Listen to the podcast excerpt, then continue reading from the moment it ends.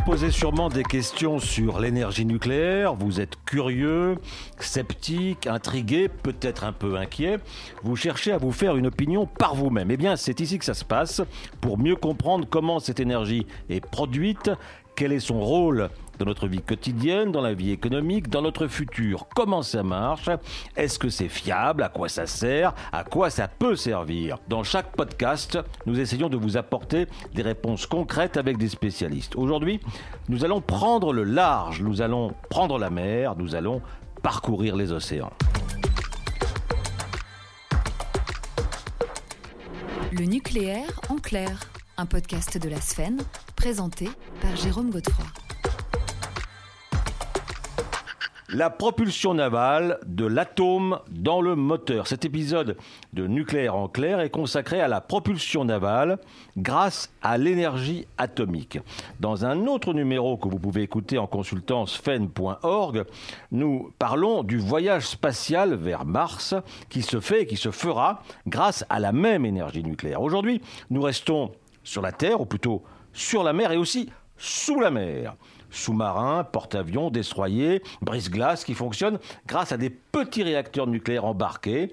Ça n'est pas de la science-fiction, ça existe depuis une soixantaine d'années. Pour en parler avec nous, deux experts venus d'une société spécialisée dans ce domaine, une société française très performante. Il s'agit de Technique Atome. D'abord, Gisèle Demirjian. Bonjour madame. Bonjour. Alors vous, c'est plutôt les porte-avions. Oui. Et monsieur Hugues Martin, euh, bonjour monsieur. Bonjour. Vous, vous êtes dans les sous-marins. Absolument. Mais on va voir qu'il y a, des, choses qui se, qui se complètent euh, et vous avez des, domaines qui se rejoignent assez, assez souvent. Alors d'abord un mot sur votre société euh, Technique Atome. Pour résumer, disons depuis 45 ans je crois, vous concevez, vous fabriquez des, des petits réacteurs nucléaires, c'est ça? Tout à fait. Alors, petits comment? Pour donner un facteur d'échelle, un petit réacteur euh, embarqué sur un sous-marin ou un porte-avions, euh, le réacteur tient dans une cuve de grande centrale. Voilà, donc tout est miniaturisé pour rentrer. comment on ne sait pas forcément ce que c'est qu'une cuve d'une grande centrale C'est par exemple pour, pour donner un par rapport à une voiture, par exemple. Oh, c'est quelques voitures, je disais.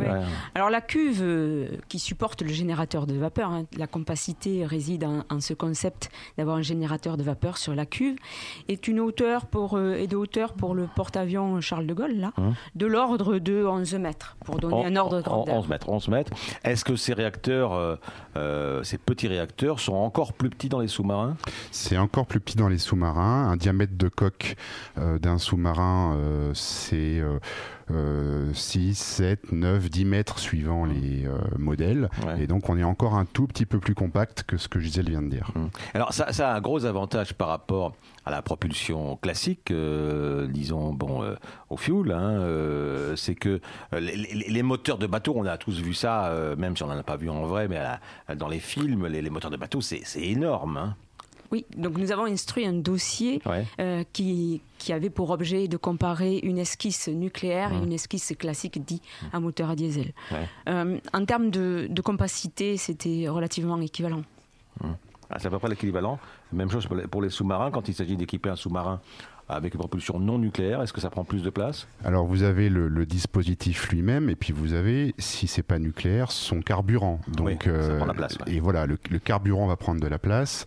Et par ailleurs, euh, sur des systèmes qui sont euh, qui fonctionnent avec de l'air, hein, sur un diesel, ça rend le sous-marin détectable puisqu'il doit régulièrement remonter à la surface pour pouvoir avoir de l'air, le comburant qui va faire brûler le. le ça c'est un atout, un atout formidable parce qu'on n'est pas obligé de remonter en surface parce qu'on n'a pas besoin d'oxygène tout simplement. exactement. Alors là pour le coup c'est une, caractéristique qui est plus utile aux sous-marins qu'aux porte-avions, mais euh, cette propulsion nucléaire lui permet d'être quasiment indétectable hein, pour les bateaux, les avions, euh, euh, pour l'ennemi finalement, puisqu'il peut rester sous l'eau quasiment indéfiniment grâce à son énergie nucléaire. Et dans les deux cas, sur les porte-avions et sur les sous-marins, c'est la même technologie on est sur un concept équivalent de, chaufferie compacte. Alors, chaufferie, parce que le principe est le même que dans les centrales nucléaires euh, sur Terre, il s'agit de faire chauffer de l'eau pour fabriquer de la vapeur d'eau qui fait tourner une turbine. Ça, en gros, je résume. Hein. Tout à fait. Euh, est-ce que c'est exactement la même technologie que, que les centrales nucléaires françaises? C'est de l'eau pressurisée, comme on dit? Oui, c'est de l'eau pressurisée. La, la, principale différence réside dans le fait qu'il n'y a pas de boucle secondaire comme sur les centrales euh, civiles. C'est le générateur de vapeur qui est positionné sur la cuve. Et donc, ça donne une certaine compacité. C'est plus simple en réalité c'est plus simple, plus mmh. compact. Mmh. Euh, le, combustible, vous, en parliez, Monsieur Martin, euh, euh, le fuel, enfin, ça, prend, ça prend une place énorme, hein, le diesel.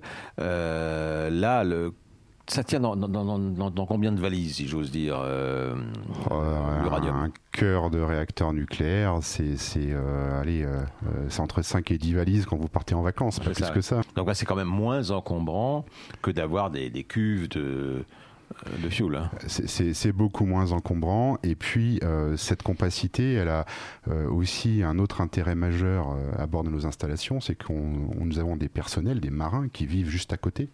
Et donc, cette architecture-là, très compacte, comme a décrit Gisèle, ça permet de ne pas avoir de tuyauterie primaire qui circule dans mmh. l'installation. et donc, on conserve la partie rayonnante vraiment au cœur du, du bloc réacteur et on émet très peu de rayonnement euh, à l'extérieur finalement. Et sur le porte-avions, euh, un, des atouts, c'est de limiter la durée en ravitaillement, mmh. euh, comparé, à comparer au, diesel finalement. Mmh. Le ravitaillement, c'est une opération délicate où le bateau devient vulnérable finalement. Et donc, il est plus, plus manœuvrant. Euh. Sauf que je vous dirais que pour les porte-avions, euh, il y a aussi les avions.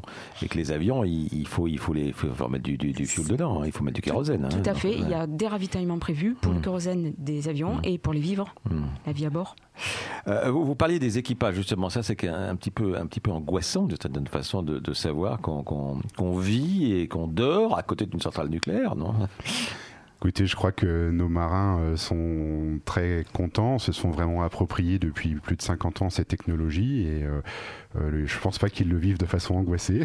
Mais est-ce qu'il y a des, sécurités renforcées par rapport aux centrales sur Terre? Disons que euh, en termes de, philosophie de conception, mmh. euh, une chaufferie nucléaire embarquée, on ne va pas répondre exactement au même objectif. Sur une centrale à terre, l'objectif premier, il est économique. Il faut produire du courant, et plus vous produisez de courant, et plus votre installation est rentable tout ça évidemment en sûreté, hein, bien entendu, mais avec une dimension économique qui est très présente. À bord de nos bateaux, la priorité, c'est pas celle-là. La priorité, c'est quoi qu'il arrive, il faut fournir de l'énergie parce qu'il faut faire avancer le bateau. Mmh. Et donc finalement, nos conceptions sont euh, très résilientes euh, à tout un tas de situations, y compris militaires. Et il faut finalement, euh, pour un porte-avions comme pour un sous-marin, produire beaucoup moins d'énergie que, que n'en produit une centrale nucléaire classique. Ah oui, absolument. Toutefois, c'est un atout majeur pour, pour le porte-avions. il, peut, il peut naviguer une dizaine d'années ah sans recharger le combustible. Donc on fait, on fait le plein une fois tous les 10 ans. Tous les 10 ans pour le futur porte-avions et celui qui navigue aujourd'hui, qui est le Charles de Gaulle, c'est 8 ans. Et, et, cette énergie, elle couvre les besoins à la fois de la propulsion, mais aussi euh, le lancement des avions hmm. et tous les besoins de la vie à bord, 2000, 2000 personnes quasiment. Alors donc ça c'est un point très important pour les porte-avions comme pour euh, les sous-marins l'autonomie. Il y a aussi la vitesse hein, pour les sous-marins. Euh, un sous-marin classique sans propulsion nucléaire, il va moins vite qu'un sous-marin à propulsion nucléaire. Alors, il, va moins vite et surtout beaucoup moins longtemps. Sur un mmh. sous-marin classique, si vous allez euh, à pleine vitesse, vous allez très vite décharger euh, vos batteries et vous allez devoir remonter à la surface, reprendre une prise d'air. avec un sous-marin nucléaire, vous pouvez aller à pleine vitesse pendant très longtemps mmh. sur un rythme très soutenu. Il y a aussi le, facteur puissance, euh, puissance du, moteur. Euh, je pense, ça ne vous concerne pas parce que ce n'est pas une application, militaire, mais euh, les brise-glaces, par exemple, qui sont des, bateaux civils, utilisent notamment les, les brise-glaces russes, l'énergie nucléaire pour se propulser, et ça donne de la puissance, le nucléaire. Hein Il faut être en capacité, pour le Charles de Gaulle, de de propulser un bateau d'environ 40 000 tonnes, hein, voire, mmh. voire, plus, et de catapulter euh, des avions. Donc ça nécessite effectivement un appel de puissance important. Le, mmh. futur porte-avions, on, parle d'une classe 75 000 tonnes. Mmh. Donc euh, il faut effectivement que la chaufferie soit en capacité de fournir la puissance nécessaire. Hugues Martin, euh, il y, a, y, a, deux types de, sous-marins. Il y a les, les sous-marins qui sont tous les deux à propulsion nucléaire, mais certains ont des engins à tête nucléaire et d'autres pas. Absolument. Bien ça, Donc hein les sous-marins nucléaires lanceurs d'engins, qui est un sigle qu'on entend parfois, SNLE, eux emportent l'arme nucléaire mais sont dotés de propulsion nucléaire. Et puis les sous-marins nucléaires d'attaque, hum. les SNA, eux ne sont, euh, sont à propulsion nucléaire mais n'emportent pas l'arme. Et ce sont des bâtiments qui sont dédiés plutôt à des missions euh, très opérationnelles, des missions de commando, des missions d'accompagnement du groupe aéronaval, dont le porte-avions par exemple. Donc ce sont des bâtiments qui ont des emplois tout fait différent. Alors pour ceux qui sont équipés euh, d'engins à tête nucléaire, plus du nucléaire pour la propulsion, ça fait beaucoup de nucléaire dans un tout petit endroit quand même, tout ça, non? C'est très condensé, mais de manière générale, on a l'habitude de dire qu'à bord d'un sous-marin militaire, euh, il y a presque que des choses dangereuses. Mmh. il y a des explosifs, il y a des armes, euh, il y a un mmh. réacteur nucléaire. Donc tout notre savoir-faire euh, consiste justement à, faire cohabiter tous ces systèmes en sécurité et puis à étudier tous les cas possibles d'agression mutuelle pour mmh. démontrer qu'en toute situation, ça demeure des installations qui vont être être sûrs et qui vont être maîtrisés. Alors, à propos de, sûreté, de sécurité et de longévité de ces, de ces appareils, notamment de, des, des, porte-avions, euh, c'est pas une technologie récente. Hein. Je crois que, euh, Gisèle Deperdian, euh, vous me corrigez si je me trompe, euh, je crois que le premier gros porte-avions américain, c'était un américain dans les années 60, c'était l'USS Enterprise. Hein. c'était donc le, premier. Et il a duré très très longtemps, jusqu'en 2013, je crois. Mm, oui, alors on n'a pas tout à fait les mêmes technologies que, que les enfin, Américains. Quand même, Mais c'est des, des mm. effectivement, ce sont des installations qui, qui, durent dans le temps. Nos installations aujourd'hui, elles sont faites pour durer 40 ans. Mm. Et le nucléaire, finalement, confère un, niveau de fiabilité mm. euh, assez important. Les exigences de sûreté nous conduisent à, à à concevoir des matériels fiables et à prévoir des redondances pour qu'ils tombent jamais ou très rarement en panne. Le futur porte-avions qui sera également nucléaire, horizon 2038. Euh, C'est très important que, que la France ait choisi de continuer sur cette lancée de la propulsion nucléaire pour, pour un porte-avions. Tout à fait. Donc c'est une décision euh, du président de la République qui date du 8 décembre 2020. Et cette décision, euh, elle est importante. Les, les, atouts qui ont conduit à cette décision sont au nombre de deux. Le, premier, c'est l'indépendance énergétique, mmh. l'autonomie dont on vient de parler une dizaine d'années sans recharger. Mmh. Et le deuxième, c'est effectivement la fiabilité. La fiabilité, une installation sûre qui permet aux, marins de répondre à leur mission opérationnelle, finalement à nous protéger, nous défendre. Cette décision, elle permet d'inscrire ces technologies dans la durée, mmh. d'entretenir des compétences qui sont extrêmement pointues. Et, euh, et, en réalité, elle a beau avoir quelques dizaines d'années maintenant, 50, 60 ans, 70 ans, cette technologie, il y a très très peu de pays qui la maîtrisent aujourd'hui. Il y a mmh. six pays dans le monde. Au niveau de maturité qu'est le nôtre en France euh, et de façon autonome euh, sur le plan national, on ne sommes que trois, hein, les mmh. États-Unis, la Russie, la France.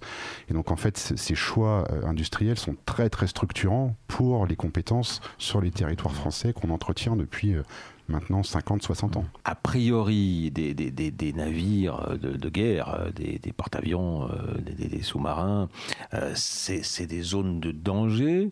On y ajoute du nucléaire, c'est une complication supplémentaire, mais étrangement, si j'ose dire, aucun des incidents, des accidents, même graves, euh, que ce soit en France ou ailleurs, euh, n'a été vraiment provoqué directement par, euh, par le nucléaire. Non, effectivement, à bord de ces bâtiments aujourd'hui, euh, il n'y a pas euh, d'accident recensé euh, dont l'origine soit le procédé nucléaire. Hein.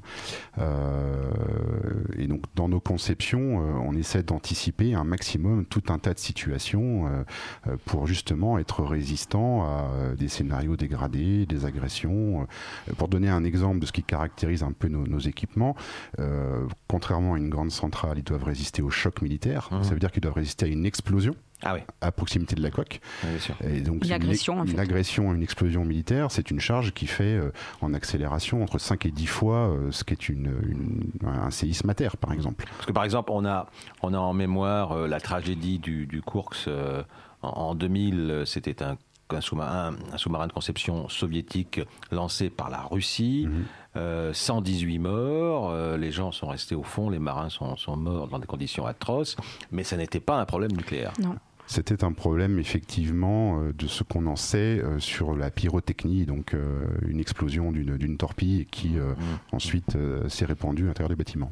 Alors, chez Technicatom, vous êtes actuellement dans la, dans la grande aventure du futur porte-avions et du Barracuda. C'est un programme qui s'appelle comme ça. Et, le, et, le, premier. Euh, le premier sous-marin Barracuda de la, gamme Barracuda a été lancé et même remis à la marine. Alors, c'est, de quoi s'agit-il? Alors c'est un sous-marin nucléaire d'attaque, euh, le Barracuda. Euh, donc on va en construire au total 6 unités. donc le premier de la série, le Suffren, euh, a été mis à l'eau en 2020. Vous prononcez Suffren Je sais pas, moi j'aurais dit Suffren, mais ah, officiellement, c'est la prononciation à retenir. C'est donc un carnet de commandes bien rempli, avec et, tous ces sous-marins sont, sont identiques? C'est une gamme Les sous-marins hein. de, de, la classe Barracuda sont identiques. Évidemment, quand on regarde de très près, les années passant, on, a l'obligation de traiter hum. un certain nombre d'obsolescences, par exemple, hum. d'équipements qui disparaissent, qu'il faut remplacer. Mais euh, dans ces grandes lignes, ce sont les mêmes bâtiments. Et donc, on a depuis, euh, enfin, l'État français, depuis maintenant plusieurs dizaines d'années, euh, s'astreint à enchaîner les programmes de façon bien cadencée, de sorte que d'un programme à l'autre, on ait un maintien d'activité qui garantit ce maintien de compétences. Donc, hum. aujourd'hui, ce sont les Sénats de type Barracuda et on va démarrer euh, le programme des sous-marins nucléaires en troisième génération, mmh. euh, qui dans quelques années commenceront à exister physiquement sur leur site de construction à Cherbourg. On évoquait tout à l'heure les, les, brises-glaces. Pourquoi il n'y aurait pas des bateaux de croisière finalement euh, ça, ça poserait des problèmes? Ah, alors, je soumettrai cette idée-là à, mes collaborateurs de Chantier de l'Atlantique euh, avec lesquels nous, nous coopérons pour le futur porte-avions. L'inconvénient majeur pour, pour un bateau de croisière, c'est les installations à terre.